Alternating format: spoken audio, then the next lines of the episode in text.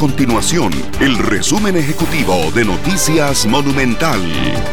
Hola, mi nombre es Alejandro Meléndez y estas son las informaciones más importantes del día en Noticias Monumental.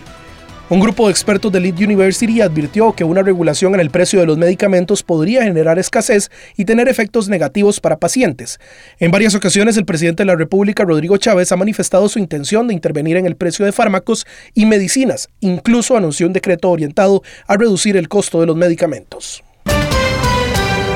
La Comisión de Vacunación y Epidemiología del Ministerio de Salud discutirá hoy jueves la aplicación de la tercera dosis contra el COVID-19 en la población entre los 5 y los 11 años de edad. Este tema será puesto sobre la mesa luego de que el pasado 17 de mayo la Agencia de Alimentos y Medicamentos de Estados Unidos, la FDA por sus siglas en inglés, aprobara la dosis de refuerzo de Pfizer para esta población. Estas y otras informaciones usted las puede encontrar en nuestro sitio web www.monumental.co.cr. Nuestro compromiso es mantener a Costa Rica informada. Esto fue el resumen ejecutivo de Noticias Monumental.